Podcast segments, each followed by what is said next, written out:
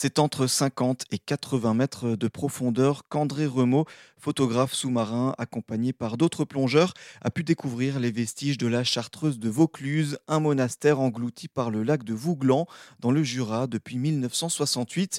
Une bâtisse dont l'histoire démarre au XIIe siècle, une plongée inoubliable dont il tire de nombreux clichés. On accède à l'entrée des bâtiments dès 50 mètres de profondeur et euh, le bâtiment étant sur plusieurs niveaux euh, tout étant encore intact sur place, on a la chance vraiment d'explorer un, monument dans son entièreté. Et, euh, donc sur plusieurs étages, on peut explorer le bâtiment. Ça commence à 50 mètres de profondeur et puis on peut descendre un peu plus bas jusqu'à une grande terrasse qui, elle, donnait accès à l'ancienne vallée au sein de laquelle on avait euh, une rivière, un écoulement.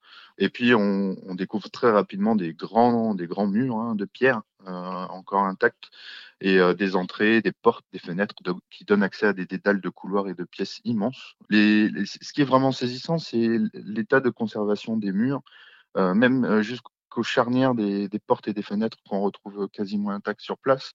On est un peu bluffé par ben, la qualité de préservation des lieux. On arrive à passer sa main sur les pierres et à sentir vraiment toute la texture de la pierre qui a été taillée. Et on voit les, angles de murs, on voit vraiment un bâtiment qui est en soi encore habitable, où on pourrait presque poser ses meubles et puis euh, s'installer s'il n'y avait pas autant de...